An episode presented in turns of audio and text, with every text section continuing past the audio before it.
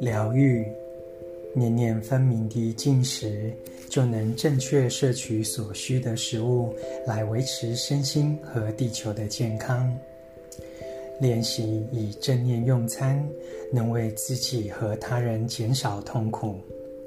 我们开始疗愈自己，也帮助世界疗愈。